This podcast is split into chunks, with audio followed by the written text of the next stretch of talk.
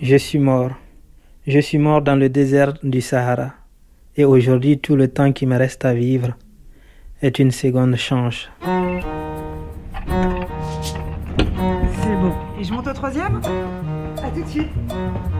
J'écris euh, quand ça me vient et quand c'est nécessaire. J'ai une dette aussi envers la poésie, envers la littérature. La seule manière de rendre cette dette, pour moi, c'est d'écrire toute ma vie. Pour moi, c'est aussi un petit miracle d'en arriver là. Voilà. Bonjour. Bonjour. Oui. Bienvenue. Merci de m'accueillir. Installez-vous. Donc, C'est là où j'habite depuis euh, plus de trois ans maintenant, où j'ai passé mon bac et ensuite euh, mon bac plus 2 en alternance. euh, Ici à Nantes. ouais, en Nantes, euh, dans l'entreprise euh, qui s'occupe du réseau des transports en commun de Nantes Métropole. C'est lumineux. Puis c'est en plein centre de Nantes. Et en même temps, à côté, il y a la maison de la poésie, qui est ma voisine. Juste quand vous descendez de la rue, vous voyez directement la maison de la poésie. Vous êtes bien tombé. On peut pas faire mieux. J'ai enlevé mon manteau. Vous voulez un thé?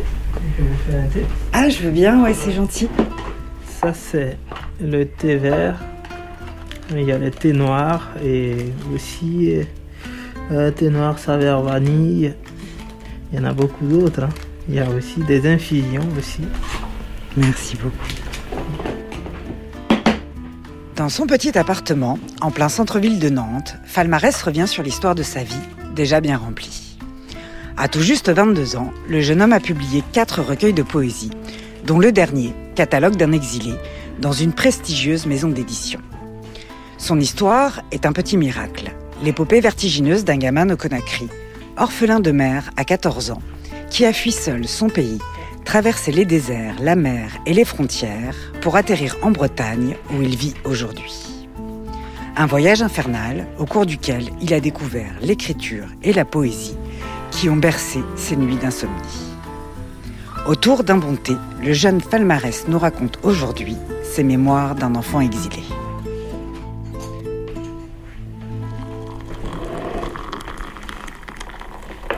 Parfait. Ce que j'aime le plus euh, dans le thé, c'est son odeur. L'odeur du thé. C'est ma boisson préférée. Je me nomme Falmarès. Je suis né en 2001 à Conakry, en Guinée. Mes parents viennent de Koba, c'est à peu près 200 km de Conakry. Ma maman était femme au foyer et mon papa était le seul dans sa famille qui a eu la chance d'aller à l'école. Et ça, c'était spécial en ce moment-là. Il est allé même jusqu'en bac. Et finalement, il s'est limité là. Il a commencé à faire des petits boulots à Conakry et il s'en sortait pas mal. Et ma maman, elle est fille unique, ce qui est absolument très rare dans les familles en Guinée, euh, parce que les familles, euh, comme la famille de mon papa, c'est une très très grande famille. Une quinzaine d'enfants de son papa. Et moi, je ne connais pas tout le monde de ma famille. et j'ai passé mon enfance entre Conakry et Koba. Koba, c'est pas une grande ville, c'est une sous-préfecture. Au bord de l'océan Atlantique, mes parents sont séparés et j'étais encore très jeune à cette époque-là. Je suis revenu habiter à côté de, de ma grand-mère maternelle, qui a été l'une de mes plus grandes influences euh, de vie, je dirais. C'est une femme euh, fabuleuse parce que elle faisait l'agriculture, elle faisait elle-même ses champs. Ma maman arrivait les week-ends parce que elle était aussi obligée de faire du commerce pour se nourrir, pour aider aussi sa maman.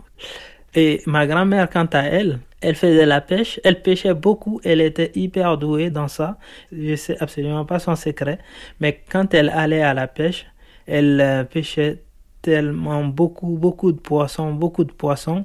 Elle ne pouvait pas transporter elle seule, même trois personnes ne pouvaient pas transporter. tous euh, les grands paniers de poissons. Donc elle pêchait dans la marée basse et elle vendait au marché de Koba les dimanches. Et euh, elle avait plusieurs façons de pêcher, selon les endroits, selon la montée des eaux. Donc elle fabriquait elle-même ses propres pièges, des petits filets comme ça. Euh, et euh, l'extraction du sel, elle en faisait aussi. Donc elle travaillait toute l'année. Et ça, ça m'a beaucoup marqué. Surtout son calme aussi. Quel que soit le problème avec euh, les voisins, les voisines, avec son entourage, elle cherchait toujours des solutions elle trouvait toujours euh, des compromis pour que tout se passe bien, mais elle avait des façons de faire qui m'ont beaucoup, beaucoup marqué. Elle était heureuse, je pense aussi.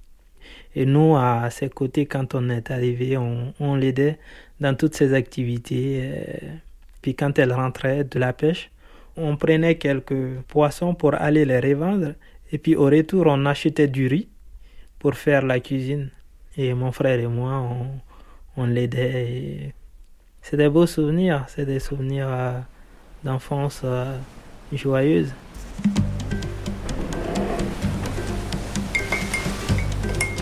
Il est bon le thé.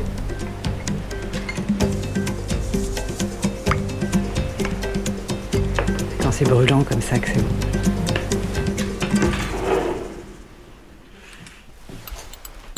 Donc j'ai commencé ma scolarité à Koba, près d'elle aussi. Euh, je me souviens quand on voulait la tromper. Donc on montait pour aller regarder un film. Il y avait des petits cinémas avec des télés, euh, le cinéma du village. Donc pour aller là-bas, on n'avait pas d'argent. On disait, euh, l'école nous a demandé d'envoyer 100 francs lundi à l'école quand elle nous donnait ça, et puis on le gardait. Et puis euh, le soir, on allait voir le film qu'on voulait voir. Mes parents, sauf ma maman, quand on parlait de l'école, l'école nous a demandé de faire ça. Ils ne discutaient pas, ils cherchaient même pas à comprendre si c'est vrai ou faux. Ma maman, elle, elle était beaucoup plus euh, difficile à tromper. Euh. Et en plus, elle avait des règles implacables. Quand elle disait que la semaine, il n'y a pas de sortie, le week-end, il n'y a pas de sortie, la nuit, vous prenez vos cahiers, vous révisez. Quand tu osais sortir, on sautait par la fenêtre, des amis venaient nous chercher. Et le matin, elle attendait le matin. Elle me réveillait avec de l'eau froide avec euh, un bâton à l'appui. Donc elle était beaucoup plus euh, sévère. Euh, parce que c'était aussi dangereux. On avait aussi des histoires aussi du village.